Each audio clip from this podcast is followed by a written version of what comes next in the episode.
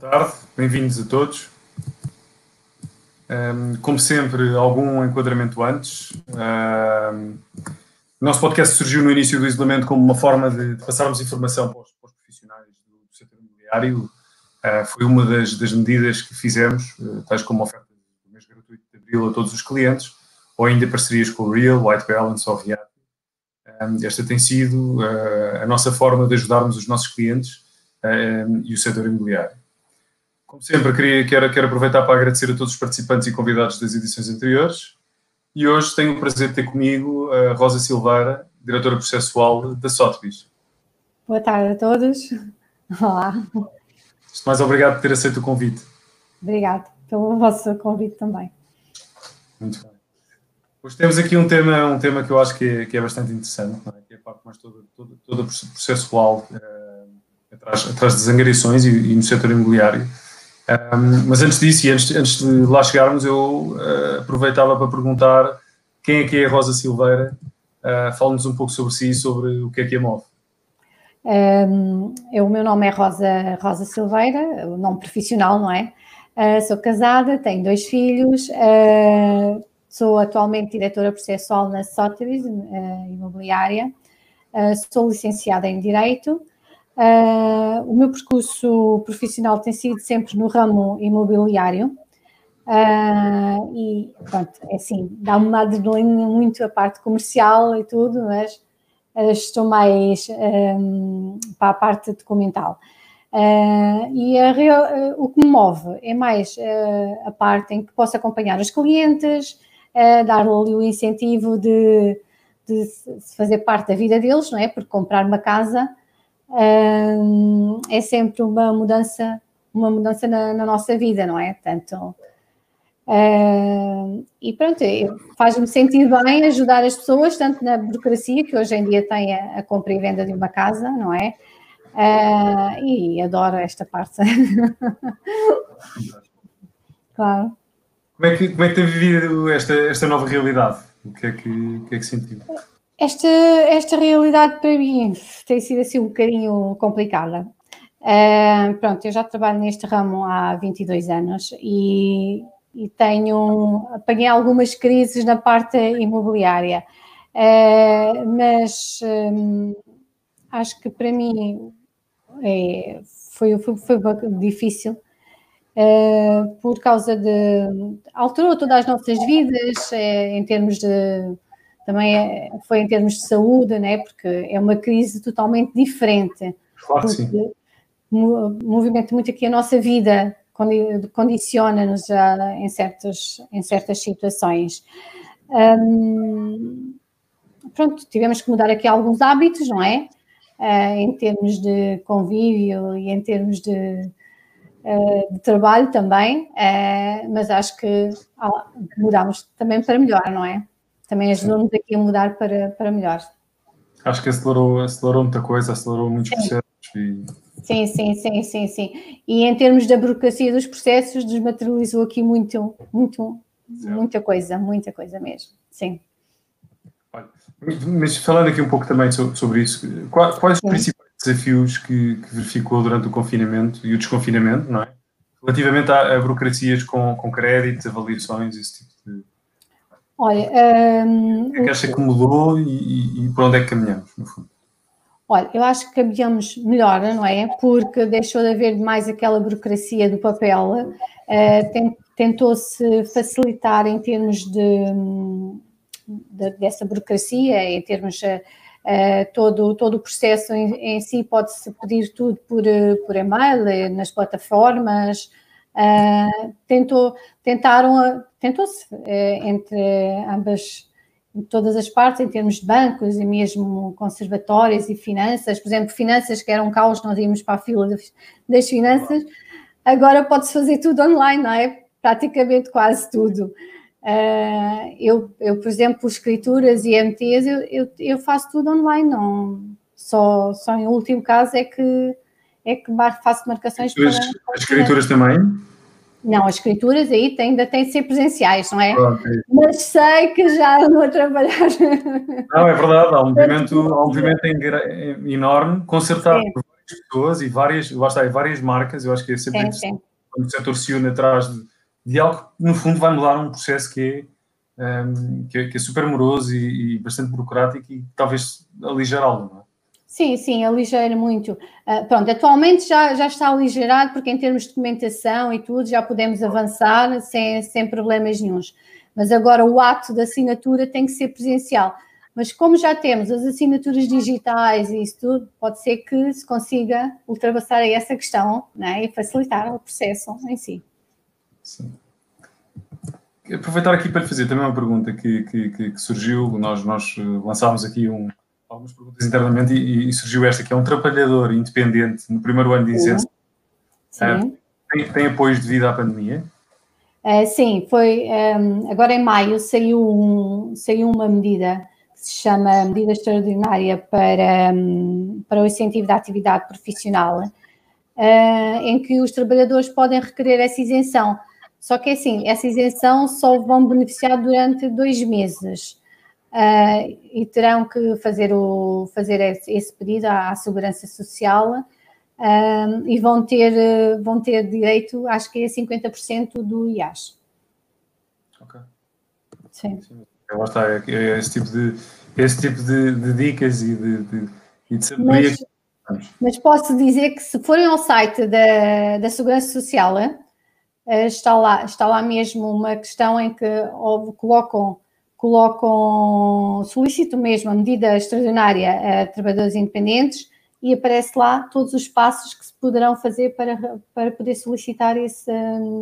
Ok, está tudo explicado lá e fácil. Sim, sim, sim, sim, sim, sim, sim, Eu dei essa dica a alguns colegas meus que trabalham aqui na mediadora. Imagino, imagino, não, porque é bastante útil, não é? No fundo, é uma, sim. grande que se faz numa altura que, que é, sempre, é sempre difícil, não é? Começar sim, sim, sim alguma coisa, e especialmente uma atividade que, que é remunerada com o sucesso, um, é, é, sempre difícil. É? Certo, certo. É.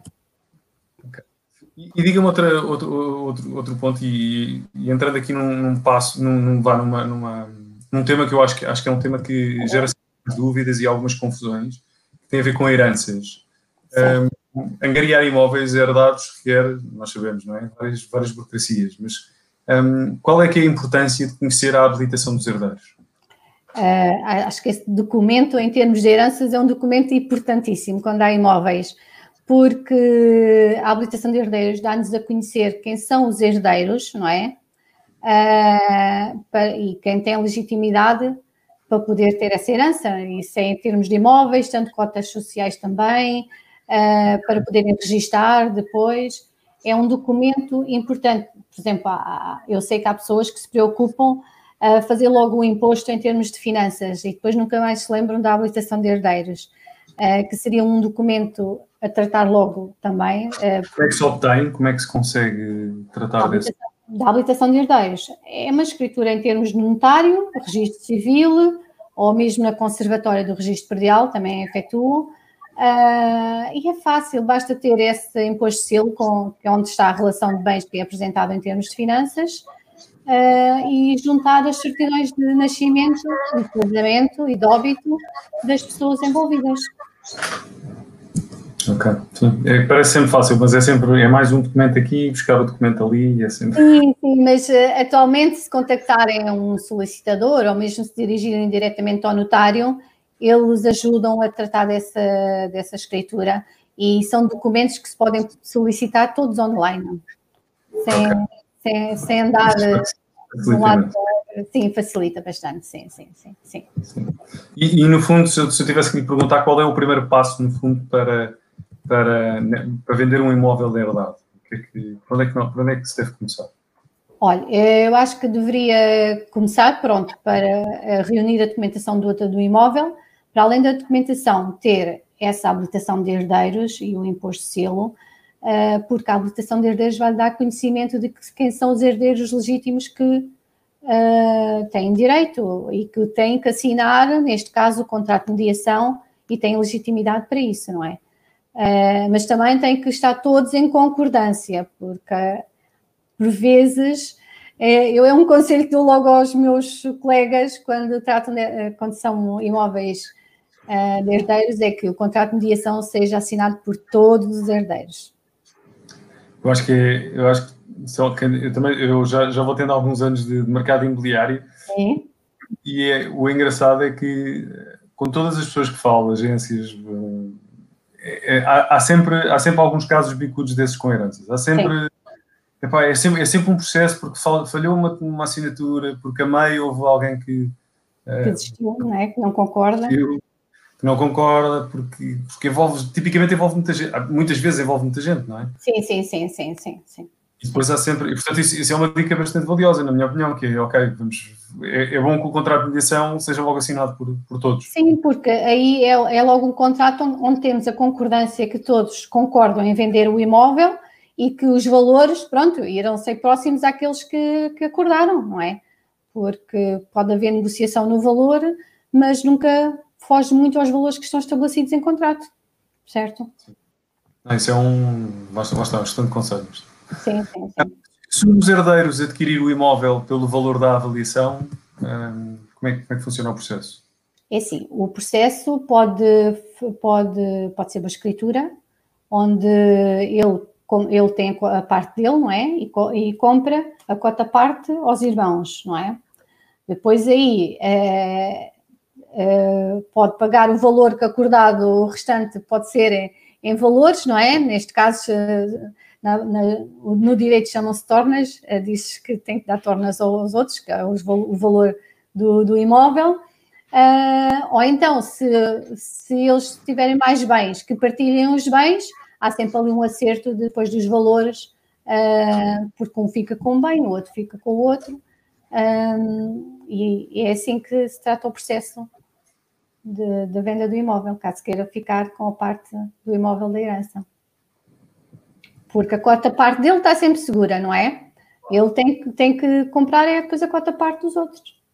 Costuma, costuma haver problemas a, a esse nível? Se já, já passou por algum processo assim maior, mais complicado? Não, já, já tive escrituras de partilha em que ele, um ficava, imagina, são dois, há dois imóveis, não é? Um fica com um, com o outro fica com o outro e fazem o um acerto ali dos valores para não haver um, nem, nem um ficar com um valor superior, nem outro ficar com um valor uh, inferior. Sim. E a nível das heranças, há assim mais algum conselho que se lembre que, que possa ser útil? Quando, há, quando há muitos herdeiros, pelo menos o cabeça de casal tentar ter procuração de todos porque assim sabe que chega ao fim e tem a concordância de todos. É, não, isso é um bom ponto, exato.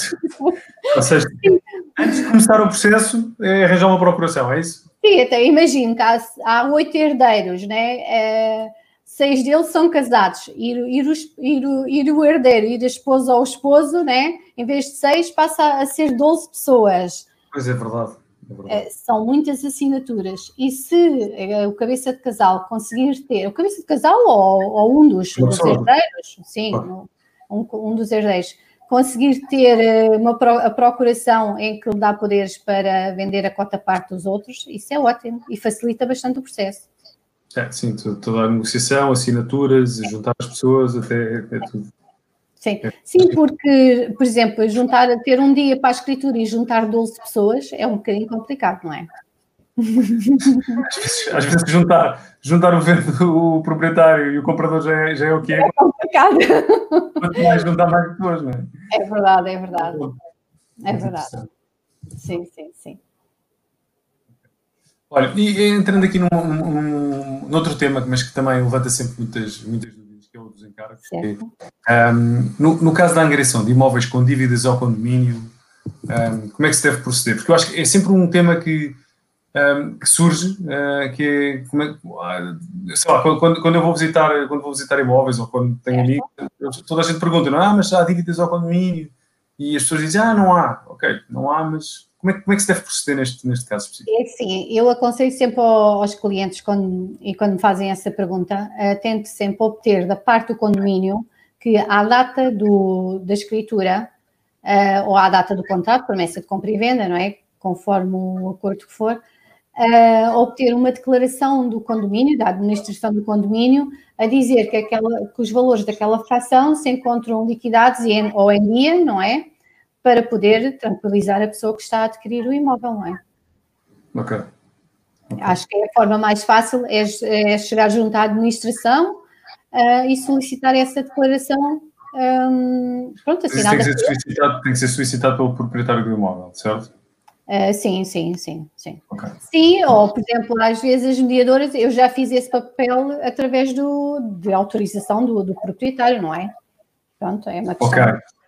Porque há muitas empresas de condomínio que dizem que só passam essa informação ao proprietário, e é legítimo, não é? Mas quando ele nos autoriza a fazer isso, nós podemos uh, agilizar essa situação.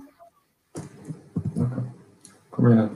Estava, oh, queria só, queria só, queria só. Tivemos aqui um comentário interessante relativamente para juntar as pessoas para fazer a escritura. Tinha aqui pessoas a fazer um comentário que é juntar seis filhos já é difícil. Imagina, só para juntar a minha família às vezes é. Se não se é não, conseguirmos. E, e, achei, achei interessante o comentário da Rosa. Sim. É verdade, é verdade. Juntar, juntarmos os amigos, juntarmos a família é difícil. Juntar para um, para um processo destes em que, que, são muita gente e que as pessoas não podem falhar eh, e que têm que estar todos presentes, sim, pode estar sim. aí. A que estava a sugerir há pouco ser, ser bastante interessante. Sim, sim, sim. Eu é o que aconselho sempre quando há essas situações, é as procurações e facilita muito o processo. Ainda na parte dos encargos, hum, e a importância de na escritura estar explícito que existem ou não encargos uh, associados à fração que vai adquirir, ou de antever, procurar, se há previsão de encargos, sei lá. Eu, lembro, eu lembro-me agora que tinha uma pessoa, uma pessoa conhecida que tinha que estava a vender um imóvel e ele tinha e já sabia que ia fazer obras uh, no, no, portanto, no, no, edifício. Como é que se, qual, é, qual é a obrigatoriedade disto? Como é que isto funciona? É assim, uh, em termos de obras do edifício, há sempre, se a pessoa sabe, né, convém logo avisar, a dizer que há uma ata e que nessa ata do condomínio já está estabelecido que vai haver obras dentro de X tempo, ou, ou, pronto, se já tem orçamentos aprovados, Uh, para quê? Para a pessoa se precaver, não é? Porque por vezes os condomínios têm dinheiro para essas, têm valores para essas obras, mas outras vezes não. E a pessoa que vai adquirir, não é? Tem que saber, saber que há muitos agentes que não concordam, não é? Mas uh, tem que. Um, é através das atas, das atas de condomínio, é o mais fácil é, é solicitar logo ao proprietário se tem esse conhecimento que o, o, edifício vai ter obras, é solicitar ao proprietário cópia da ata onde isso está estabelecido para, hum, para comprovar. Mas é um pouco, lá está, eu, eu é, é, é, este tipo de, de pormenores às vezes que eu acho que entramos em alguma zona cinzenta, porque na verdade, na verdade se, se, se, se, o proprietário não, não disser isso, também não está a incorrer em nenhum. Uh, acho que é mais uma questão ética, não é? A pessoa, sim, proprietário sim. Sim, sim. Mas já temos muitos clientes compradores que, quando, quando começam o processo de um, de um, da compra de um imóvel, eles solicitam logo as atas de condomínio, pelo menos a última, para saber o que é ficou estabelecido uh, nas atas, né? para ter conhecimento do que, é que, do que é que se está a tratar, não é? Mas pronto. Isso, isso, isso faz-me todo o sentido, lá está. Isso é daquelas coisas que, por exemplo, eu não fiz quando comprei as, várias casas que já, já, já adquiri ao longo da minha vida Sim. E Pronto, é, quando é ónus sobre o imóvel, é, nós basta na certidão perdial, não é? É, na conservatória pedimos, ou mesmo online, pede-se uma certidão do, do, do, prédio e da fração, e aí consta quais são os ónus que a fração tem. É, e também nos dá a conhecer se o proprietário é o legítimo proprietário ou não, não é? uh, isso é outro, é outro documento importante na angariação, é ter sempre a certidão predial, porque dá-nos a, a, indicação de quem é o legítimo proprietário do imóvel. Uh, mas em termos de condomínio, acho que só mesmo através das datas é que nós poderemos contestar esses, esses valores, não é? Ok. Ainda aqui, ainda aqui relativamente à questão dos encargos, uh, é o ponto que estávamos a falar antes. Tinha, o José Paulo Almeida colocou aqui a pergunta: e caso haja dívida, essa transita para o novo proprietário ou fica imputada ao anterior proprietário? Uh, normalmente fica sempre imputada ao anterior proprietário, mas uh, quando há dívida, o que é que o, o, novo proprietário poderá, poderá fazer? É, ao ato da escritura, tentar saber qual é essa dívida, não é? E tentar logo junto do, do, proprietário ou liquidar ou então reter esse valor para liquidar a dívida junto do, do, do, do condomínio, não é? Mas eh, aí, quando há essas dívidas e são valores muito altos, tem que se chegar a um consenso, não é? E a pessoa que está a vender o imóvel tem que saber que essa dívida é dele, tem que liquidar.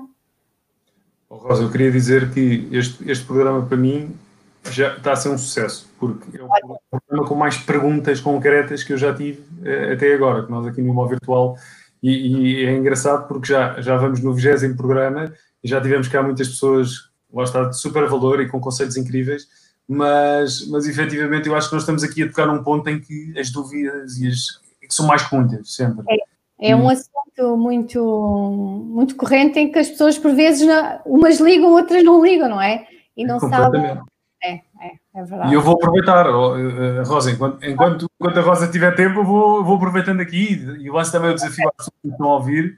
Uh, se tiverem dúvidas e perguntas concretas relativamente a algo que, que, que a Rosa possa ajudar com, com, com, a larga experiência que tem, por favor, façam-no. Então a Lígia Gonçalves perguntava aqui, gostava de saber do direito de preferência na venda de imóvel urbano e rústico.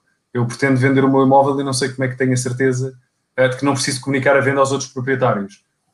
É assim, o direito de preferência num imóvel urbano é, atualmente tem que se ver se está em zona de reabilitação urbana ou não, se, se a Câmara em si exerce esse direito de preferência ou não. Uh, a questão dos rústicos, é, temos sempre que pedir o direito de preferência aos confinantes. É, é diferente.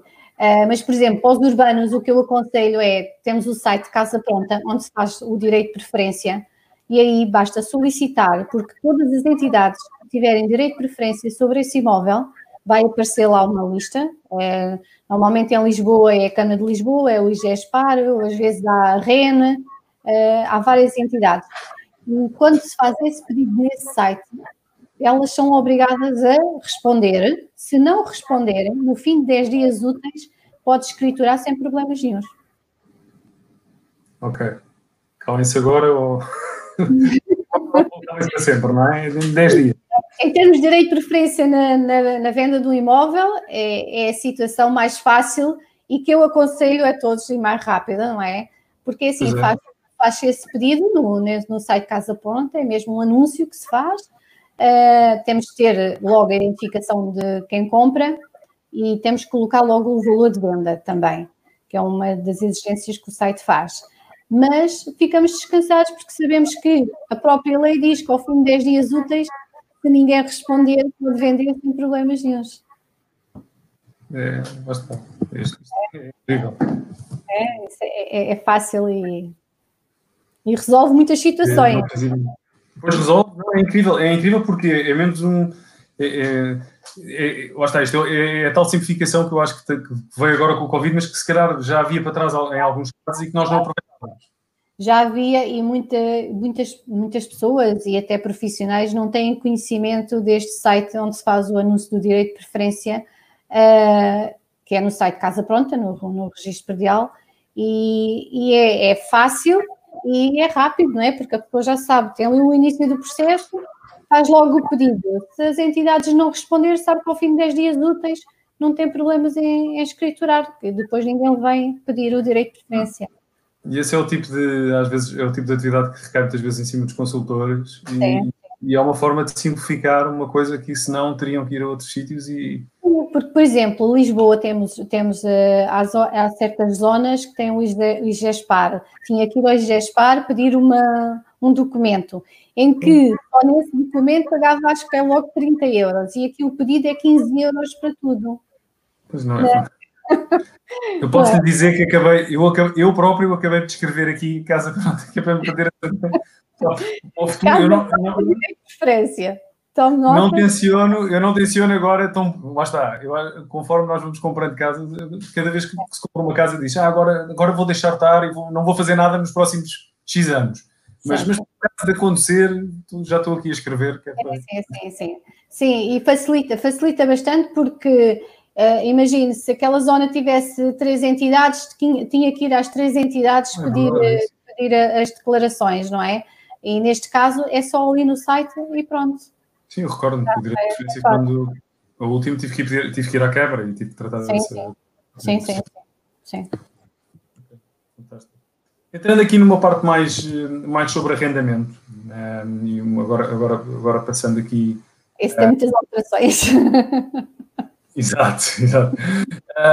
Um, estava, estava aqui a ver, porque eu tinha aqui outra dúvida, já agora, eh, já agora que é, um, no fundo, a, a, importância de na escritura estar explícito que existem ou não encargos associados à fração de que vai adquirir, ou de antever procurar se há previsão de encargos. Uh, eu acho que isto, isto falámos, não falámos totalmente. Falámos, falámos, porque pronto, isso é o que se vê na, na certidão predial.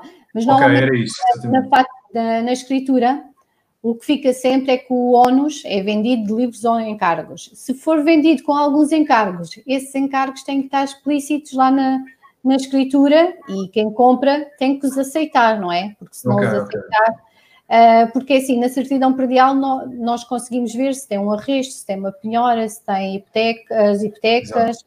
e se há algumas hipotecas anteriores, porque já aconteceu, não é? Nós, nós recebermos imóveis para venda e quando vamos ver ainda do anterior, anterior proprietário, está lá uma hipoteca que não foi cancelada, não é? Não existe junto à instituição, porque foi liquidada, mas eh, como não havia obrigatoriedade da apresentação do termo de cancelamento, eh, okay. há anos atrás, ainda existe muitos imóveis que vêm com, com hipotecas por cancelar. Nós temos não fazia Sim, sim, sim, sim, sim. Porque, salvo erro, foi a partir de 2000, foi quando saiu o Simplex, mais ou menos, e os notários passaram a ser privados. Eh, houve a obrigatoriedade do notário ou quem, quem assinasse a escritura de fazer o cancelamento junto da conservatória e temos prazos para fazer isso e tudo. Anteriormente não, não havia, o termo de cancelamento era entregue ao proprietário ou ao comprador. Muitos deles nem nem sequer chegavam a ir com o documento à conservatória para fazer esse cancelamento. E então acontece muitas vezes, muitas vezes não, agora já, já começa a aparecer menos, mas é algumas uh, antigas, né, que a escritura demorou alguns anos, alguns anos para vender, não é? Uh, ainda aparecem essas situações. Ok. Ana Rocha perguntava aqui também, um, ehm, e se na certidão perdial, uh, perdial não, não tiver as hipotecas canceladas, qual é que é o procedimento? Então, uh, se for as, as, as hipotecas atuais, a data tem 10 dias úteis para pedir o termo de cancelamento e fazer a marcação de escritura. Tem que avisar o banco com antecedência dos 10 dias úteis, uh, a informar qual é o local e a hora da escritura e o dia, não é? Se for estas anteriores, como eu estou a, a referir, não é? Tem que se ir junto das instituições, da instituição que está lá, do banco em si, e tentar solicitar a segunda via, porque eles têm nos arquivos um, e tem, o, o, o, atual proprietário tem essa legitimidade com a certidão perdial de ir junto à instituição e pedir essa segunda via para fazer o cancelamento. Acho, acho que ficou claro. E, e, no fundo, entrando aqui no, no, no último tema que, que tenho aqui, uh, mas com a esperança de que também existam mais perguntas, uh, como, como tem acontecido, que é, que é sobre arrendamento. Uh, no caso do arrendamento, uh, quais, quais, os pontos a, a terem atenção? Uh, que, quais são os conselhos aqui? Sei lá, e sobre a documentação necessária, a caderneta predial atualizada, etc. A documentação para um arrendamento, eu solicito a mesma de um imóvel para venda, toda a documentação atualizada, certidão, caderneta e a identificação das pessoas, não é? solicito sempre essa documentação. Depois, isto porquê? porque imagino, não é, que arrenda uma casa e tem uma penhora e o processo está em transição, não é? Uh, ou a penhora, ou o banco, ou vá lá, o agente de execução, não é? A casa é vendida em asta pública e depois tem que o pôr fora de casa, não é? Pois. Qual é, qual é a, estranheza que depois no fim de 30 dias, imagina estar a habitar uma casa, tem que mudar para outra. É complicado. Precisa dele, não é? É isso mesmo. Uh, por isso eu aconselho sempre a solicitarem também a certidão perdial para verificar como é que está o imóvel. Os ONUs, né? Porque neste caso das penhoras uh, é um bocado complicado. Claro. E, e, sobre os inquilinos, uh, de que forma é que nos devemos precaver com problemas futuros no pagamento das mensalidades que, possam, que possam existir? É assim, isso é, é um, é uma, uma coisa um pouco uh, não digo dúbia, mas assim, nós às vezes não, não conseguimos precaver essas situações, não é? Uh, o que é que pode às vezes o, o senhorio fazer para ter uma salvaguarda? Temos sempre a questão do fiador, mas às vezes há fiadores que também depois não respeitam as condições de fiador, não é? Uh, a salvaguarda dos senhorios, neste caso, o que é que poderão fazer? É pedir uh, um valor de rendas adiantado, que podem fazer, para terem ali uma segurança pelo menos de uns meses que, ah, e também uh, documentação que se pode solicitar aos inquilinos é ver se têm condições de pagamento, por exemplo, recibos de vencimento ou IRS, se estão atualmente a trabalhar, uh, tentar agilizar essa situação, não é? para precaver uh, as situações de falta de pagamento das rendas. Sim, faz sentido. Um, e, e, relativamente ao, ao, direito de preferência do inquilino, o que, é que, o que é que diz a nova lei?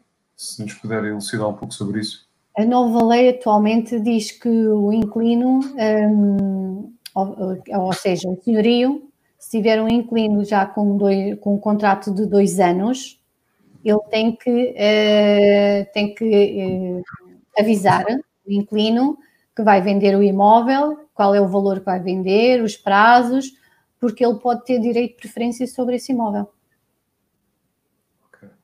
Porque a lei, a lei antiga dizia-nos que era ao fim de três anos e atualmente, atualmente é ao fim de dois. De dois anos, ele tem, ele tem, tem direito de preferência. Por isso, o senhorio tem sempre, se for vender o imóvel nesse prazo, tem que informá-lo das condições, dos prazos, do longo processo. Ok. Rosa, eu acho que, uh, para além de ser o programa com mais perguntas de sempre, foi o programa até agora mais rápido de sempre, porque a Rosa realmente é, é uma máquina aqui na, é sim. processual na processos.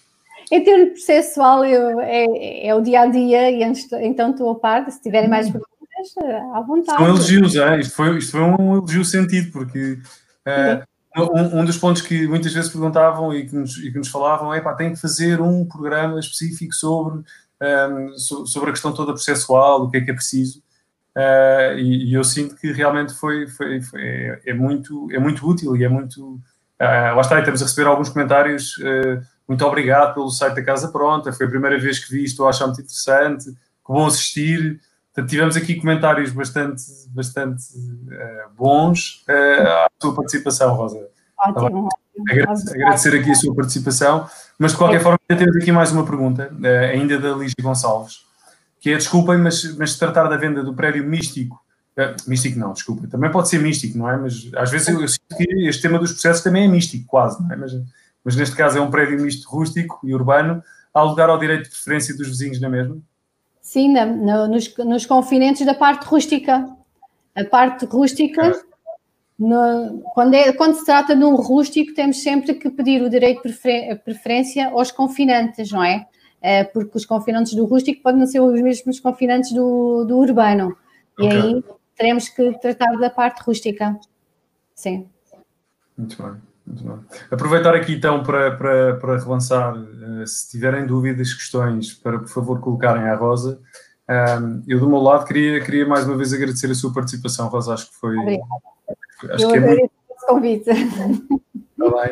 E, e, queria aproveitar então, fazendo, fazendo aqui a minha última pergunta, ou, ou no fundo é um, se, se, tem alguns conselhos uh, que, possam, que possam ajudar eh, no fundo, os profissionais sobre como tratar toda esta questão processual um, ehm, com as pessoas com quem trabalha, o que é que, o que, é que costuma aconselhar a quem está, por exemplo, a começar, o que é, como, é que eles, como é que eles devem organizar, como é que devem.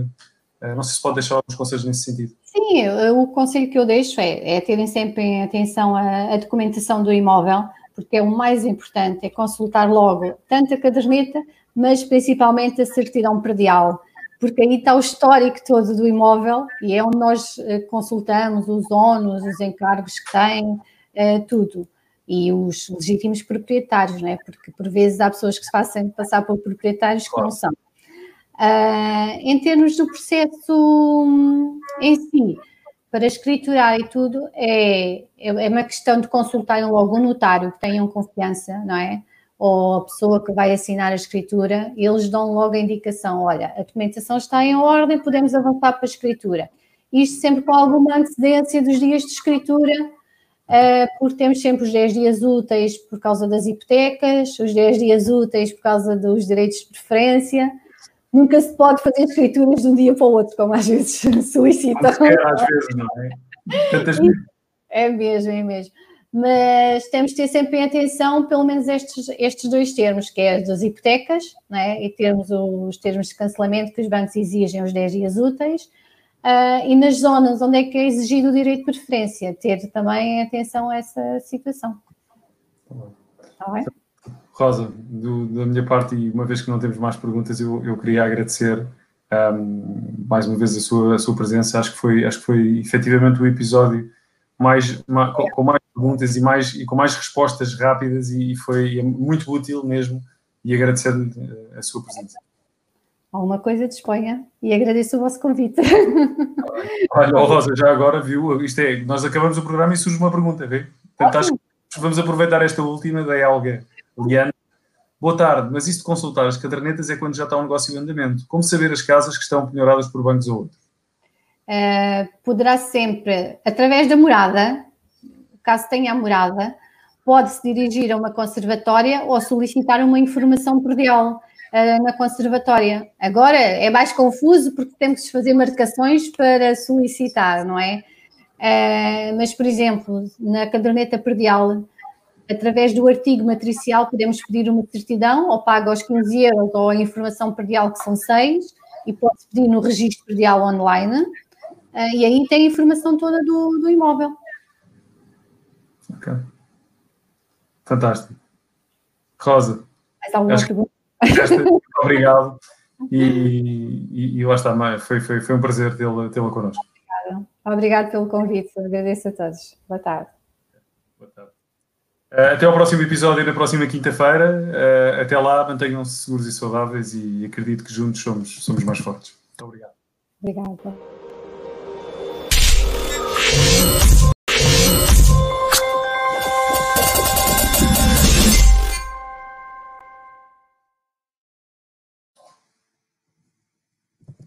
Bem-vindos. Uh, como sempre, uh, algum enquadramento antes. Uh, o nosso podcast surgiu no início do isolamento como uma forma de passarmos informação a todos os profissionais do setor. Um, e essa foi uma das muitas medidas que fizemos, como a oferta do mês de abril a todos os nossos clientes, as parcerias, as muitas parcerias que fizemos com o Real, White Balance ou Reatia. Um, e esta tem sido a nossa forma de estar e de ajudarmos os nossos clientes e o setor imobiliário. Um, e como sempre, eh, quero, quero, agradecer a todos os participantes e convidados das edições anteriores. Um, hoje vamos para a última edição um, da primeira temporada do, do, do, do Aproximocast, que iremos retomar em setembro. Hoje tenho o prazer de ter comigo Nuno Poço, gestor de marketing imobiliário, e, e vamos falar um pouco sobre as tecnologias e venda remota no mercado imobiliário. Uh, obrigado, Nuno, por, teres aceito o convite. Obrigado, Bruno. Vamos a isso. Preparado? Vamos, vamos embora. Muito bem. Eu sei que tu tens, tu tens, tu tens aí umas, umas ferramentas preparadas para, para deixares aqui uh, aos, a, a, quem nos está a ouvir e, portanto, lanço aqui também o desafio de, de, ficarem até ao fim para, para ficarem a conhecer estas, estas ferramentas que são, que são muito úteis e que o Nuno teve a amabilidade de, de reunir e de preparar para vocês. Fiquem até ao fim, então. Exatamente. Começando pelo início quem é o, o Nuno Rodrigues Poço? Uh, Fala-me um pouco sobre ti e sobre o que é que te move. Bom, uh, Bruno, o Nuno é um que foi toda a vida vendedor, hoje trabalha em marketing, mas muito agarrado às vendas ainda, e portanto uh, o que faço atualmente sou responsável de marketing na 121 Contacto Direto, que é uma agência da 121 em Setúbal, e uh, sou também o presidente da Associação Americana de Profissionais de Vendas Remotas em Portugal. Já lá vamos falar um pouco mais sobre isto. Uh, de nível pessoal, uh, tenho, sou casado, tenho duas gatas e tenho 35, vá, 34, vou fazer 35, 35 anos de experiência nesta vida. Ok, fantástico, incrível. Olha, como é que tens vivido esta nova, esta nova realidade? Bom, foi, foi uma, houve aqui um, um sentimento de. Quando, quando realmente surgiu este, este, este isolamento, houve aqui um sentimento uh, de, de, de, choque para todos nós, não é? Nós todos tivemos que nos adaptar, tivemos que fazer um esforço de, de mudar tudo aquilo que eram os nossos planos e, e, criar uma estratégia alternativa rapidamente, quase em cima do joelho. Uh, eu gosto muito de um autor, uh, que é o Nicholas Nassim Taleb, que escreveu um livro chamado Black Swan, e escreveu um outro, o Black Swan é mais conhecido, escreveu um outro que é o Antifrágil. E acredito que nós temos que ser antifrágeis. Antifrágil não significa ser rígido e, portanto, incapaz de quebrar, mas sim sermos adaptáveis. E foi o que aconteceu. Nós fomos todos para casa, muitos dos planos que tínhamos que não passavam sequer pelo digital, passavam sim pelo estar presencialmente cara a cara uh, com clientes, com uh, parceiros, etc. Tiveram que ser postos de parte e para casa trabalhar remotamente e, portanto, abrir aqui um, um, um conjunto de, de, de, de, opções, um conjunto começar a trabalhar um conjunto de valências que nós já não tínhamos antes e que tivemos de começar a fazer. Eh, desde aí as coisas vão tomar, novamente, eh, nós temos tido, saindo do isolamento, temos tido felizmente bastante sucesso a nível local, já algumas boas vendas de, de, coisas que foram trabalhadas ao longo dos anos e que entretanto acabamos de concretizar agora no pós-confinamento no pós eh, e portanto não poderíamos queixar, pelo menos por agora. Fantástico. Olha, falávamos do digital uh, e eu acho que o digital teve uma aceleração, se não, se, não, se não era presente na vida de todos, rapidamente se tornou uma realidade uh, constante. Como é que achas que o setor se, se tem adaptado um, ehm, e de que forma é que o consultor deve continuar a manter o networking também que falavas? Ok. O, o networking, a meu ver, continua a ser uh, presencial continua a ser muito importante estar cara a cara com as pessoas. Nós aqui estamos, estamos a conversar, temos aqui outras pessoas connosco a ver-nos também, mas não conseguem eh, ler a nossa linguagem corporal, os sentimentos ficam um bocadinho de parte e esse contacto presencial continua a ser muito importante e nós lá chegaremos, se calhar com medidas de segurança, mas lá chegaremos. O digital entrou possivelmente na vida de, de muitos consultores que até aí uh, achavam que não era necessário, uh, por força, não é? Portanto, tiveram que se adaptar.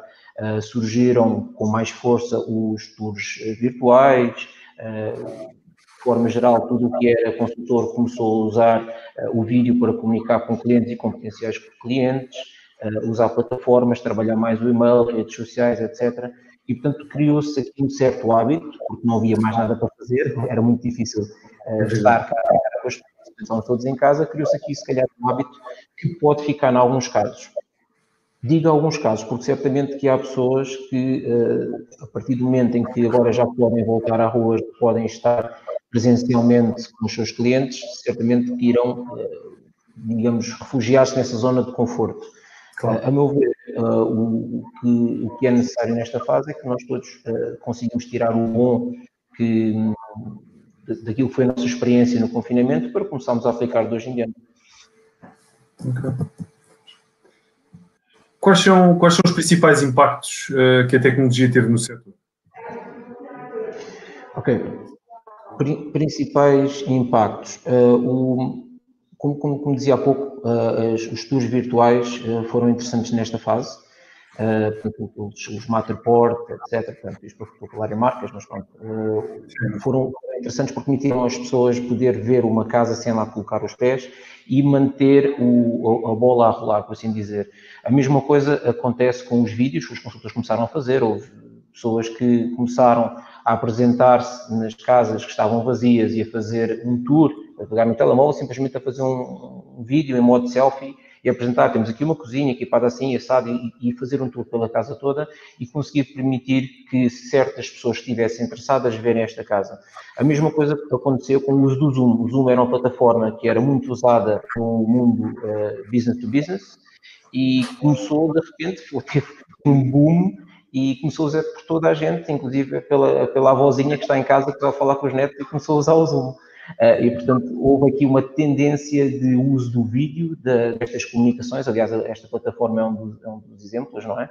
Uh, e começou a ser, a ser comum ver uh, podcasts, ver todo o tipo de comunicação via vídeo. Eu acho que isso principalmente foi aquilo que, que veio mudar, porque vai mudar e que ficará depois. Porque o vídeo até agora tinha sido, se calhar, um bocadinho deixado de parte. As pessoas faziam algum vídeo de vez em quando sobre as casas, etc. Mas muitas vezes faltava ali um pouco da personalidade do consultor, personalidade de quem comercializa e cada vez mais essa personalidade começa a surgir porque realmente o vídeo ajuda a que isso aconteça e então os consultores que adotaram essa, essa postura de gravar vídeos estão de parabéns e espero que continuem. Excelente. E, e, a nível de ferramentas, quais são as ferramentas que tu achas que, quer dizer, o Zoom acaba por ser uma ferramenta, mas, mas que outras ferramentas é que, é que tu achas que se tornaram indispensáveis?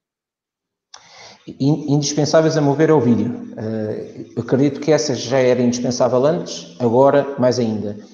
Eu não diria o mesmo sobre os tours virtuais. Eh, são importantes, dão um outro, um outro ar à casa, permite que alguém tenha, uma, tenha, uma, tenha mais informação. Essencialmente estamos a falar de informação. Eu, quando vou visitar o imóvel virtual e vou ver um imóvel, antigamente eu tinha uma foto que é estática, não me permite ter uma sensação da dimensão do espaço, e agora com o tour virtual é interessante porque eu fico com uma ideia mais clara. Mas, sinceramente, isso não é assim tão relevante para o processo de venda, ou seja, o processo de, de conversação desde o início até ao fim, que temos somente um negócio que é feito. Para mim, esse processo é muito mais relevante ficar ao uso do vídeo do que o vídeo, seja qualquer que seja a forma, do que todas as outras ferramentas, que surgiu muita coisa, muito, muito se começou a usar, uh, desde sofisticação em termos de automações de e-mail, SMS, WhatsApp, etc. Portanto, surgiu um mundo novo de ferramentas e que poderão não ficar posteriormente. É, eu acho, eu acho que, sem dúvida, a questão, a questão do vídeo e, e a questão dos 3D acaba por, eh, e as, e as virtuais acaba por facilitar muito, é, é também faz alguma pré-qualificação que antes era mais difícil e, e, de alguma forma evita eventualmente até algumas visitas que, um, que se faziam no passado e que, e que, salvam algum tempo também ao consultor. Não é? Exato. Sim. Olha, a venda, a venda de, de remota de imóveis, fala, fala, um, pouco, um pouco disso e, uh, e tem tido realmente sucesso ou não? Eu, eu ouço, ouço muito zoom zoom no mercado, gostava, gostava de ter a tua opinião. Ok, então uh, para, para aqueles que têm uma ideia do que é, é venda remota, eu se calhar começo um pouco mais atrás, antes de falar de venda remota de imóveis.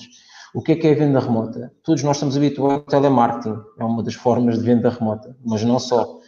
Quando criamos conteúdo, por exemplo, criamos um podcast, é uma forma de venda remota, porque estamos a criar relação com alguém, estamos a inseri-la no nosso funil e a fazer o que se chama em marketing o nurturing, não é? Estamos, estamos acarinhar aquela pessoa, estamos-lhe a dar uh, conteúdo para que comece a relação. A venda remota é todos os passos que nós podemos dar na venda que são feitos remotamente utilizando tecnologia. E, dito isto, muita gente vende de forma remota, só que não sabe que o está a fazer. Quando nós fazemos o tal vídeo e pegamos o WhatsApp e faço um vídeo para o meu proprietário a fazer o feedback daquilo que andamos a fazer, porque na realidade essa foi uma das maiores problemas que nós tivemos no isolamento, foi falar com todos os nossos proprietários e dar-lhes a saber o que é que é possível fazer e o que é que vamos fazer. E que estamos cá, estamos cá para ajudar, nós continuamos a querer vender a sua casa, eis o que é que vamos fazer. E, portanto, a partir do momento em que nós estamos a fazer este trabalho, estamos a fazê-lo remotamente, estamos a usar a tecnologia para comunicar com alguém. Isso faz parte da venda remota. Ora, é uma venda híbrida, porquê? Porque se chegarmos à fase final, se estivermos mais à frente no processo de escriturar, por exemplo, a venda remota aí não existe, não é? Nós, já não, nós não podemos, pelo menos por enquanto, fazer uma escritura à distância. É até agora que é completamente impossível fazer, fazer remotamente. Exato. Então, normalmente, quando estamos a falar de vendas remotas, isto é um, é um modelo que é muito aplicado ao negócio, a, a, portanto, às vendas para negócios, business to business, e, regra geral, são tipos de produtos muito específicos. São produtos que sejam intangíveis, são produtos que uh, possam uh, permitir um trial ou são commodities, ou seja, são produtos que são indistinguíveis. E, portanto, olhando para uma casa, as casas são todas diferentes e então a, a, a, são interessantes para compradores diferentes, portanto, aí está fora. Um trial também não é possível, porque eu não posso dizer a alguém, olha, vai lá experimentar a casa, viva lá durante um mês e se, e se gostar, compra e, portanto, também não é algo que é intangível. Portanto, a casa é um bem é, físico, não dá para mexer dali, não dá para transportar para outro local, portanto, é o que é. Então, a venda remota aplica-se de uma forma híbrida. Nós conseguimos uh, no topo do funil, enquanto estamos a falar com alguém, quando alguém está na fase de contacto, na fase de primeiras visitas, em que nós temos que conhecer o imóvel, aí sim aplica-se a venda remota. E deve ser aplicada porquê? Porque permite que nós estabeleçamos muitos mais contactos do que o faríamos se estivéssemos cara a cara. Temos de ter a noção também que a nossa eficácia reduz, ou seja, como eu não estou lá presencialmente, não consigo ter, fazendo publicidade, o contacto direto, não é? Não consigo ter o contacto direto com aquela pessoa, então eh, torna-se mais difícil de persuadir, torna-se mais difícil de realmente mostrar o meu valor e de criar aquele impacto. No entanto, é algo que se consegue fazer em massa, como por exemplo, eu posso muito facilmente ir ao imóvel virtual e identificar um conjunto de proprietários que me interessa trabalhar, porque nós trabalhamos muito os proprietários, e uh, comunicar com eles e enviar, por exemplo, uma dica a cada um sobre o que é que poderiam fazer para vender os seus imóveis mais facilmente. E, portanto, começar a relação por aí. E posso enviar 100 mensagens no instante, uh, quando que se tivesse presencialmente seria muito mais difícil. Então, respondendo à tua questão, Bruno, o, a venda remota de imóveis é possível nesta componente, topo do funil, em que estamos em contato, estamos a ver as casas e depois, quando sim é preciso começar a passar uma vertente mais séria em que temos que traçar um contrato com alguém, aí temos que estar presencialmente, eh, porque acredito que mesmo em termos culturais, eh, o português não seja alguém que aceite eh, facilmente fazer um contrato de venda de uma casa à distância. Olha, e qual é a relevância do papel do mediador imobiliário durante, durante este processo? Um, qual é o acompanhamento uh, que, ele, que, ele, deve e pode fazer? Okay. O, o consultor imobiliário uh, sempre teve como função ser uma pessoa que, um, que dá a cara pela agência. É isto no, no, modelo tradicional, não é? Atenção, há aqui vários tipos de consultoria imobiliária, estamos a falar de consultor imobiliário tradicional, uh, que dá a cara pela agência para comercializar o imóvel, para promover. Uh, são coisas diferentes, não é? Estamos a falar de comercializar, uh, portanto, tratar da vertente de, do apoio ao comprador para conseguir gerar contactos, para conseguir qualificar, apoiar no crédito, etc. E na vertente de promover, dar o apoio ao proprietário, ajudá-lo a chegar ao mercado. O, a venda remota uh, permite que o consultor tenha, tenha mais pontos de contacto com o mesmo esforço e, portanto, consegue manter a pessoa ao corrente, estou-me a explicar mal, mas como depois de uma forma mais simples. Todos nós precisamos de ser uh, relembrados de alguma coisa quando estamos num processo de compra. Todos nós precisamos ser relembrados. E, portanto, se eu tenho uma casa para venda, eu mais facilmente me esquecerei de um, um comercial qualquer que está a tentar conversar comigo, se ele tiver dois, três dias sem falar comigo.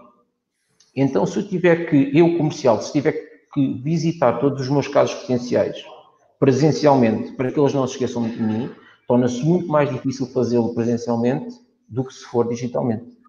E, portanto, se eu conseguir estar em vídeo, por exemplo, no WhatsApp, ou porque me enviou mensagem no Messenger, ou porque me meti com ele no LinkedIn e fui comentar qualquer coisa que ele partilhou, ou porque uh, arranjei outra forma, como o e-mail, o que for, se eu conseguir estar presente com algumas dicas, é, é é, é, útil porque consigo fazer com que aquela pessoa se mantenha ao corrente de, daquilo que estou a fazer por ela e daquilo que uh, pretendo vir a fazer. E, portanto, não sei se fui, se ajudei neste aspecto, se fui muito confuso. Que sim. Okay. Bem. Um, há consultores que, que afirmam um, que, que algo, lá está aí, como, como, tu também estás a dizer, que afirmam que em algumas fases do negócio, um, e isto porque se tem falado cada vez mais, lá está, na venda remota quase 100% e não como tu defendes, uh, que é uma parte específica do funil, um, ehm, e tentar fazer esse acompanhamento mais, mais se calhar numa parte inicial um, ehm, do que estou mais para a frente, mas, mas, existem, existem casos de vendas remotas praticamente até ao final, naturalmente com, com a questão da escritura.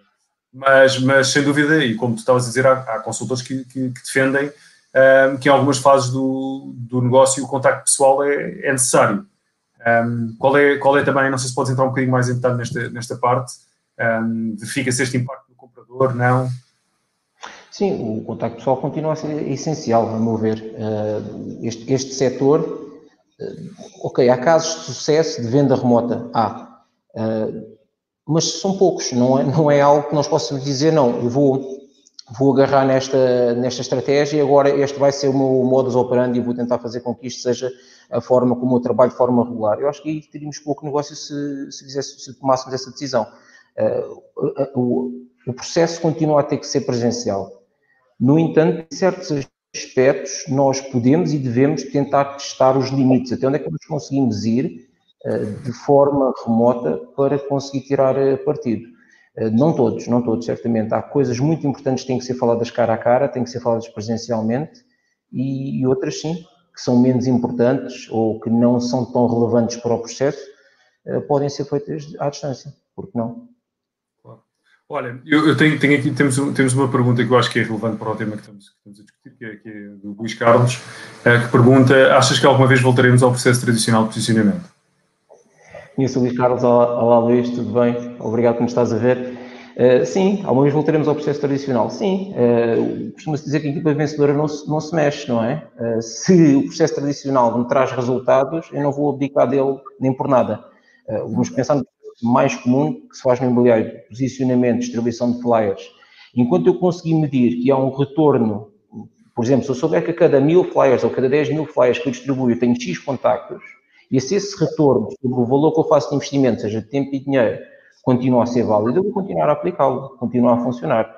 Uh, no entanto, temos que ir outras coisas. É importante nós tentarmos ter uma base de estratégias que utilizamos de forma regular para chegar ao contacto com as pessoas, mas também irmos tentando coisas diferentes que podem ou não ter resultado. No entanto, é importante que esse investimento seja, a mover, seja pequeno, sejam pequenos testes ao mercado, para saber se aquilo funciona ou não. Se não funciona, passamos ao próximo. É, eu acho, acho interessante esse, esse ponto que tu, já falaste disso uma ou duas vezes. Eu acho que é um ponto fundamental que é, que é a questão da medição, não é? No fundo, nós medirmos, medirmos aquilo que estamos a fazer, as iniciativas que estamos a fazer para ver se funcionam ou não. E, e no teu caso, tu, tu falavas do teste, eu acho que eu acho que isso é muito relevante. Outro ponto é, nesta fase, as pessoas, eh, os consultores, se calhar, tiveram que sair um bocadinho da zona de conforto e experimentar novas formas de angariação, de, novas formas de, de obterem angariações, no fundo, ou, ou, ou, de geração de leads. E eu acho que depois é importante fazer essa, essa medição, porque em muitos casos poderão ver que, se calhar, métodos mais, digamos, tradicionais, como, por exemplo, o porta a porta ou a distribuição de flyers, esse tipo de coisas, um, de alguma forma, se calhar, o custo, o custo hora, se calhar é melhor é melhor investir noutro sítio uh, e se calhar é mais escalável, que era aquilo que falavas eh, ainda há pouco. Qual é a tua opinião? Partilhar uma opinião sobre isso, Bruno. Eu, eu, eu, quando vim para o setor imobiliário, não foi assim há tanto tempo, vim com uma ideia de, isto, vou ter aqui umas ideias porreiras, vou fazer aqui umas vendas remotas, vamos arranjar aqui a forma de tentar ser o máximo possível do funil até ao fim, de forma remota. E passado muito pouco tempo, dei por mim a bater às portas. okay. Porquê? Porque bater às portas funciona. Funciona, claro. Não, fora de questão. Muito bem, e ainda continua a funcionar. Aliás, agora não sei com esta questão do, do, da máscara, lá está, voltamos ao mesmo, a linguagem corporal não é a mesma se eu tiver a, eh, a boca tapada, não é? Eu não consigo... As pessoas estão, se calhar, tão receptivas, não é? A abrir a porta, inclusive. Exatamente.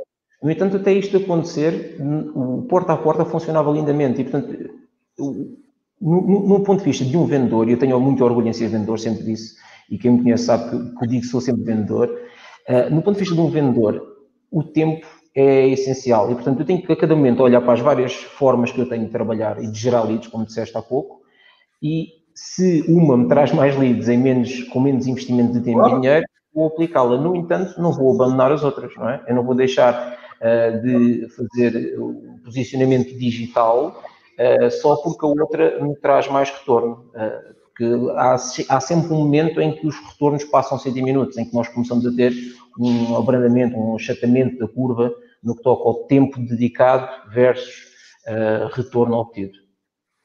É, eu acho que sim, acho sem dúvida isso, e acho, e acho que nós acho que ao longo do funil podem haver pontos, como tu dizes e bem, mais uh, digitais e mais virtuais, e outros pontos em que, em que sem dúvida é preciso, quer dizer, estar, estar, estar aqui no, no frente a frente e no, no e a falar e, e, e, a descodificar alguma da linguagem corporal, como, como tu dizes, Ivan. Sim, isso é muito interessante. Contudo, uh, quer dizer, nós, nós cada vez mais ouvimos falar uh, daquelas vendas de imóveis à distância com, com investidores internacionais e que a coisa é completamente uh, feita quase sem ver a pessoa. de que forma também é que o consultor pode tirar partido destas, destas tecnologias para fazer este tipo de vendas? Bruno, eu, eu, posso falar só da minha experiência. Nós aqui na Contacto Direto não temos uma estratégia específica direcionada ao cliente internacional. Eu acredito que trabalhar profissionalmente esse cliente é preciso uma estratégia, seja qual for, seja pelas feiras, agora vai feiras digitais, portanto, é, é preciso planear o que é que se faz uh, e, e, nós não temos uma estratégia dessas, pelo menos por enquanto, para abordagem direta ao, ao, ao, cliente internacional. Outra coisa é aquilo que acontece em todas as agências, na maior parte delas, é que de vez em quando temos clientes tradicionais, porque na realidade há um investimento externo em Portugal grande e todas as agências acabam ter que trabalhar com, com o cliente internacional. E então, sim, voltamos ao mesmo, não é? Aquelas ferramentas que nos permitem chegar a, um, a alguém que não está tão próximo, porque teve que voltar à Terra e depois voltar a mais tarde, uh, o que for, temos de continuar a manter a conversa, que o truque é esse, é continuar a manter a conversa. Agora, o que é que nós dizemos? Uh, às vezes temos que, inclusive, procurar um pretexto, um pretexto que faça sentido, para continuar a conversar com aquela pessoa, mas o, digital e o, a tecnologia permitem que nós consigamos manter a relação. Coisas que antigamente uh, simplesmente morriam, não é? Perdíamos o contato com aquela pessoa, esperaríamos que ela voltasse e se calhar ela mudaria de ideias no processo. Agora não, conseguimos manter esta ideia viva, conseguimos alimentá-la e fazer com que os negócios aconteçam. Agora, como é que outros a fazer, não sei. Uh, acredito que possam estar a alavancar estes, estes modelos, possivelmente com publicidade paga no, no estrangeiro, uh, depois através de um qualquer funil que, que lhes dê informação e os direcione para um certo tipo de imóvel, mas nós, como disse de início, não, não temos nenhum, nenhuma estratégia deste tipo neste momento. Qual é, qual, qual, é, no fundo, a competência que tu achas aqui, olhando para esta nova normalidade, qual é a competência que achas que é fundamental uh, ter e desenvolver durante, durante para o futuro, não é? Agora, para o futuro próximo? É uma boa pergunta. Uh, Podemos falar no que toca a, a, competências digitais, mas eu vou fugir um pouco mais para as competências humanas. Acho que podemos abordar as duas, temos, temos tempo. No, no, que toca à vertente humana, é, é, importante, a meu ver, é importante sempre que gostemos de falar com pessoas. Um consultor imobiliário tem que essencialmente falar com pessoas, seus proprietários, os seus compradores, potenciais, dar-se a conhecer numa zona, sendo tal especialista de zona, que, que, sempre funcionou. Uh, e, portanto, é preciso ser alguém que tire mesmo prazer de falar com pessoas. Uh, costumavam dizer, quando iam fazer porta a porta, que às vezes parecia que estava a fazer uma festa, que estava demasiado contente para ir fazer aquilo. É, é, o, é o prazer que se tira daquele, daquele desafio de estar ali e falar com alguém, que naquele prédio alguém vai dizer que sim, e portanto eu só preciso é de falar com os outros todos que vão dizer que não, que não têm interesse, mas alguém vai dizer que sim. E portanto é preciso encontrar gozo nestas pequenas tarefas que não são fáceis, mas que trazem resultado. No que toca ao digital, eu vejo também, e por isso é que é, faço esta ponte, vejo que às vezes pode ser um, um, uma, digamos, uma, uma, não uma desculpa, mas um, um refúgio, porque no digital eu estou à distância e, portanto, eu posso pensar que fazer prospecção digital ou falar com as pessoas digitalmente será deixar umas mensagens. Eh, isso não chega. Portanto, se fosse isso, nós veríamos muito mais resultado de uma mensagem deixada, por exemplo, num comentário no OLX ou no, no imóvel virtual. E não acontece, a maior parte das pessoas que estão a vender por si, que, com quem nós gostaríamos de trabalhar, não nos respondem de volta. Porquê? Porque recebem imensas, imensas mensagens de muita gente. Portanto, é preciso, nessas competências digitais, conseguir ser diferenciador. Uh, eu diria que aqui há, uma, há um senhor, que, um norte-americano, que é o Billy Jean, que partilha uma, uma estratégia muito interessante, que é o entreter, educar, executar. Portanto, é uma forma muito, muito gira de se ver uh, a abordagem no, no, digital, que é, eu tenho que primeiro conseguir, de alguma forma, destacar-me, nem que seja uma panelada, apesar de não ser, se calhar, a melhor opção para alguém que queira pôr uma casa à venda comigo, mas o importe é destacar depois passar a informação, educar e, por fim, tentar executar. Eu acho que esta, este modelo funciona muito bem e alguém que consiga chegar uh, do via digital a muita gente, conseguir captar a atenção, conseguir educar, dando algumas dicas, olha, o seu imóvel poderia ser vendido mais rápido se tirasse uma fotografia profissional e fazê-lo se calhar com um vídeo, em vez de mandar uma mensagem, fazer um vídeo e enviar para estas pessoas, uh, provavelmente consegue tirar partir disso. Agora, é um processo mais complexo de montar do que simplesmente sair para a rua, calçar os sapatinhos e falar com os vizinhos.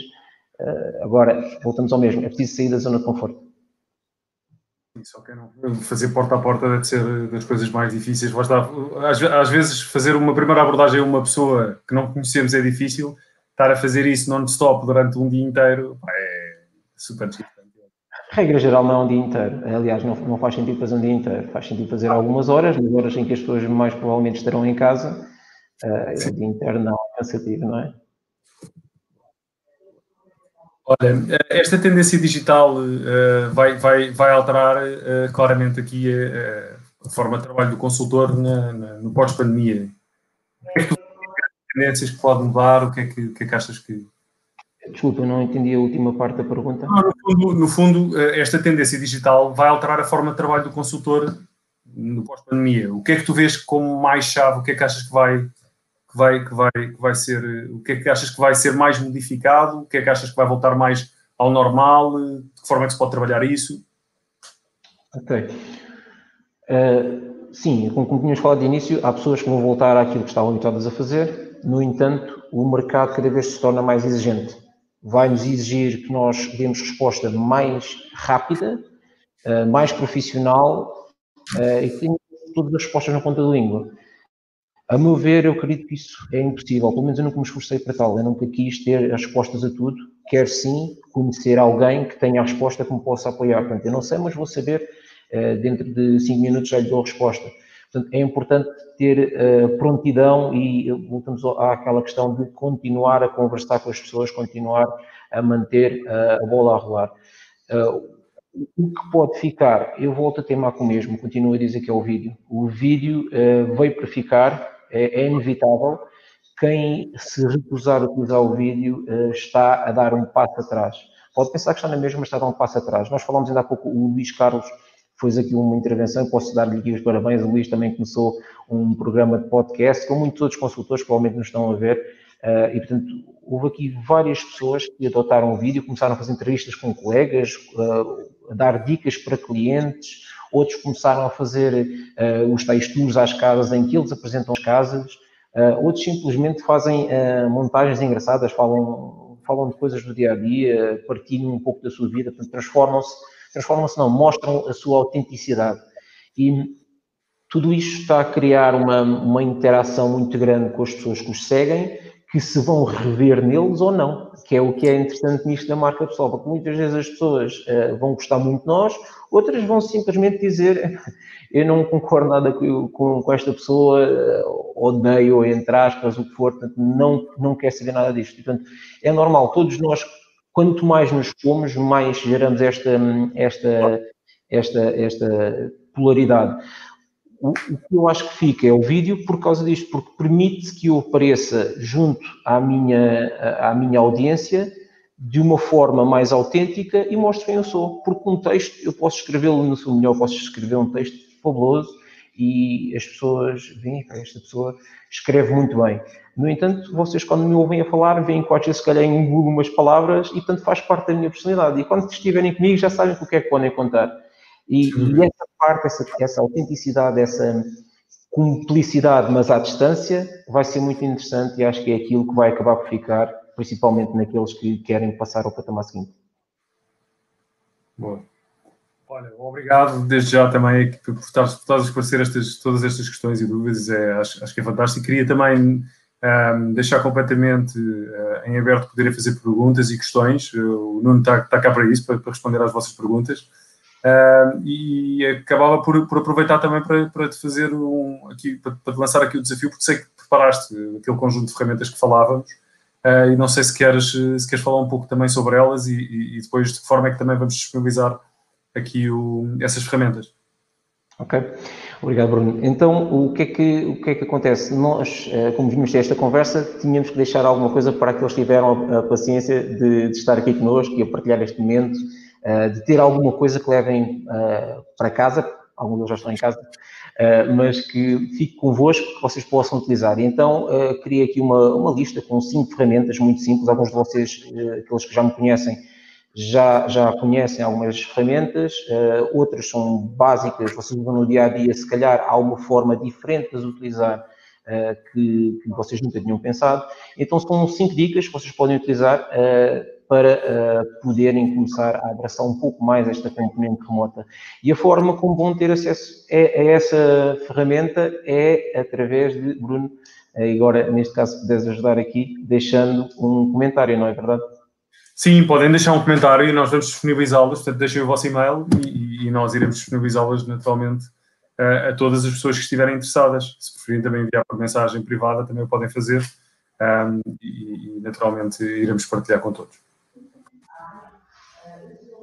Bem, não, não havendo assim, não, tô, não, não, não há perguntas, pelo menos uh, de momento, e, e, portanto eu pedia-te que deixasses talvez um, um, último comentário. Eu não sei, eu, há uma pergunta que eu gosto, que eu, uma pergunta quer dizer, um desafio que eu gosto sempre de lançar às pessoas que entrevisto aqui, que, que vamos falando, que é um, o que é que tu achas, e, e sendo, sendo, sendo, olhando para os rookies, não é? As pessoas que estão a entrar neste negócio pela primeira vez no, no mercado, de forma é que eles podem abordar o mercado nesta fase, que é uma fase diferente naturalmente do que há seis meses atrás. Um, qual, qual, é a tua, qual é o teu conselho para estas pessoas em específico? Boa, boa pergunta, bom desafio.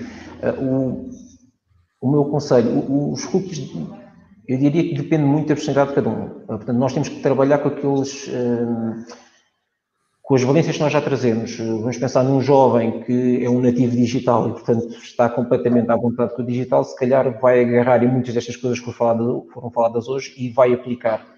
Hum, uma pessoa que, se calhar, até já está reformada, mas que está farta de estar em casa e que se lembrou de vir trabalhar para o imobiliário, tem as suas valências também, que é as relações que criou ao longo de uma vida e que devem uh, fazer parte, devem saber que esta pessoa está neste negócio. E, portanto, o que o meu conselho é que comecem uh, rapidamente a contactar pessoas através dos meios com os quais estão mais confortáveis.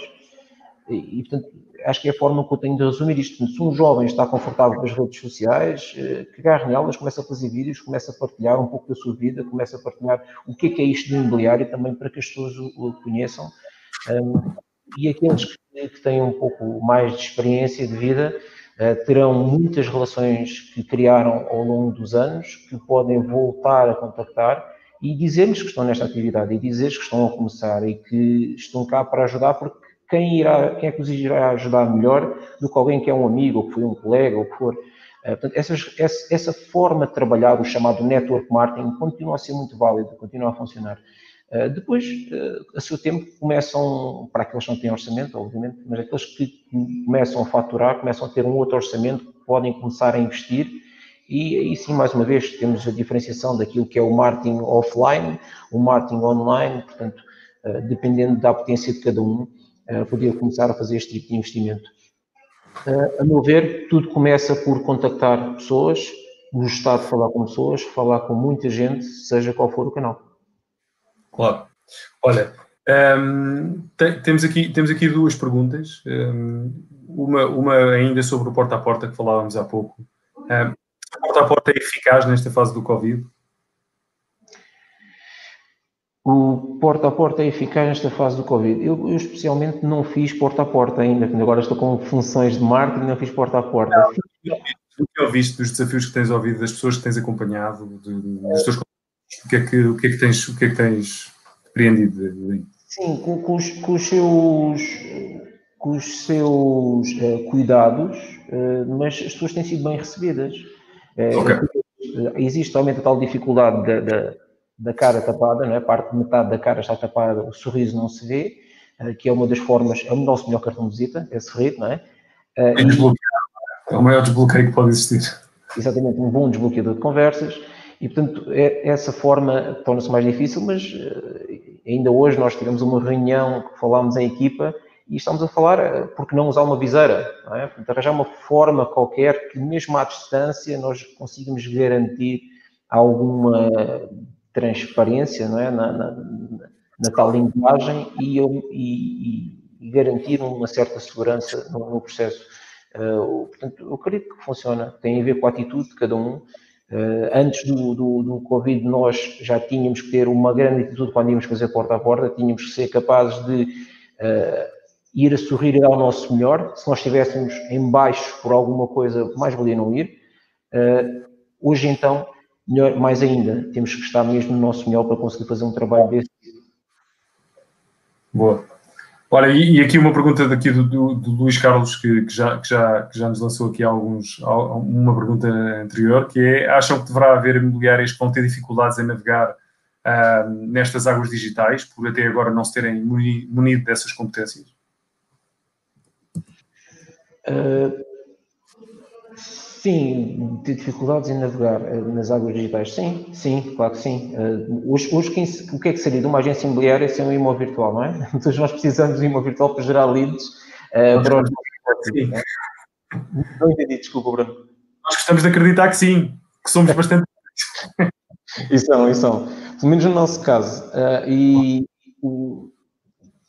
faz parte, faz parte. Cada vez mais as pessoas vão online para, para, para receberem informação, para saberem que casos é que estão disponíveis e, portanto, uh, as imobiliárias que não quiserem trabalhar o online, muitas delas, aliás, muitas das que só puseram, se calhar, trabalhar o online, já não estão cá. Portanto, eu diria que isso, isso já, já está ultrapassado, se não está ultrapassado, se estará muito em breve. Boa. Temos aqui uma, também, também uma pergunta da All Solutions que é uh, para além do OLX, é? onde, onde, é que poderemos ir procurar proprietários? Portanto, formas de, formas de procura de, de angariações, no fundo. Na rua. Na rua. Eu acho que é Paula, não é? Paula da All Solutions. Ela disse, sim, Paula da All Solutions, exatamente eu tenho também no, no, meu, no meu Facebook. Uh, sim, é, é ir para a rua, os, os proprietários estão em todo lado, é? Sempre, sempre, foi uma coisa que eu sempre ouvi dizer e é verdade, os proprietários estão em todo lado, estão num café, estão, estão em casa neste momento, uh, se calhar a ver este live e, e a ouvirem-me a dizer para alguém lhes ir bater à porta e se calhar estão a ficar preocupados. Uh, e eles estão em todo lado. O, o, os, os, sítios onde normalmente nós vamos buscar, eu acho que aqui a conversa da Paula, pode, a pergunta da Paula pode ser mais a ver com os, os à venda pelos próprios, não é? Os, os AVPPs ou os FISBs. Uh, esses sim, esses estarão, uh, regra geral, nos, nos, portais onde há a possibilidade de fazer um anúncio gratuito.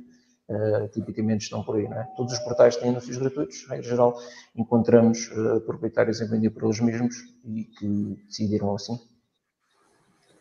Ok. Não, não, havendo, não havendo mais questões, eu, eu queria, te, queria te agradecer a, eh, a, tua presença. Acho que foi muito útil.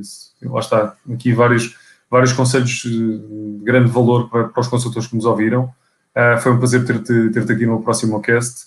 Um, e, e deixo-te aqui também o, o, o, tempo que tu quiseres para, para deixares uma última, para deixares um, um último comentário sobre, sobre o que quiseres, no fundo. Obrigado, Bruno. Olha, foi, para mim foi um, foi um gosto enorme estar aqui contigo à conversa. Temos uma forma descontraída, que eu não sei se há de outra forma. Uh, falamos um pouco, falamos de vendas, falamos de vendas remotas por um pouco, falamos até de prospeção porta a porta, que é um bocadinho estranho, não tinha nada a ver com o tema, mas lá fomos nós, falar de porta a porta. Uh, portanto, uh, creio que foi uma boa conversa. O que queria fazer era simplesmente agradecer a, a, portanto, ao Imóvel Virtual pelo convite que nos estenderam para estarmos aqui. Nós, na 121, contacto direto aqui em Setúbal, eh, estamos aqui numa, numa cidade pequena, mas de, pequeno, de, de Setúbal queremos estar presentes em Portugal, queremos ter uma presença forte, somos pequenos, mas ambiciosos.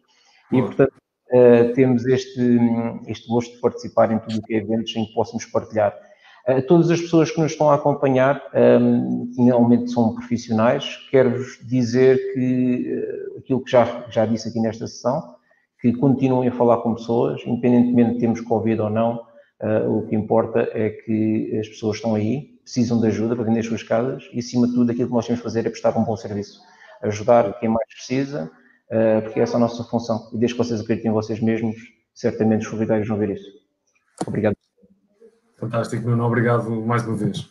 Uh, até ao próximo episódio, uh, que, será, que será em setembro, já numa nova temporada do próximo cast. Até lá, mantenham-se seguros e saudáveis e acredito que juntos uh, somos mais fortes. Muito obrigado.